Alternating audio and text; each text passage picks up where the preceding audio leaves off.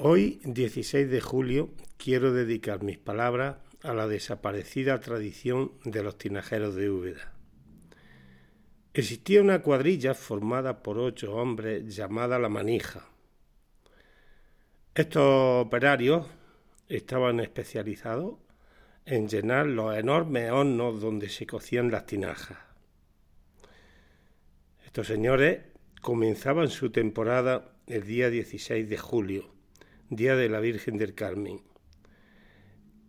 Cuando pintaban los primeros claros del día, comenzaban a sacar al corral todas las tinajas, grandes y pequeñas, que durante el año había podido hacer el alfarero.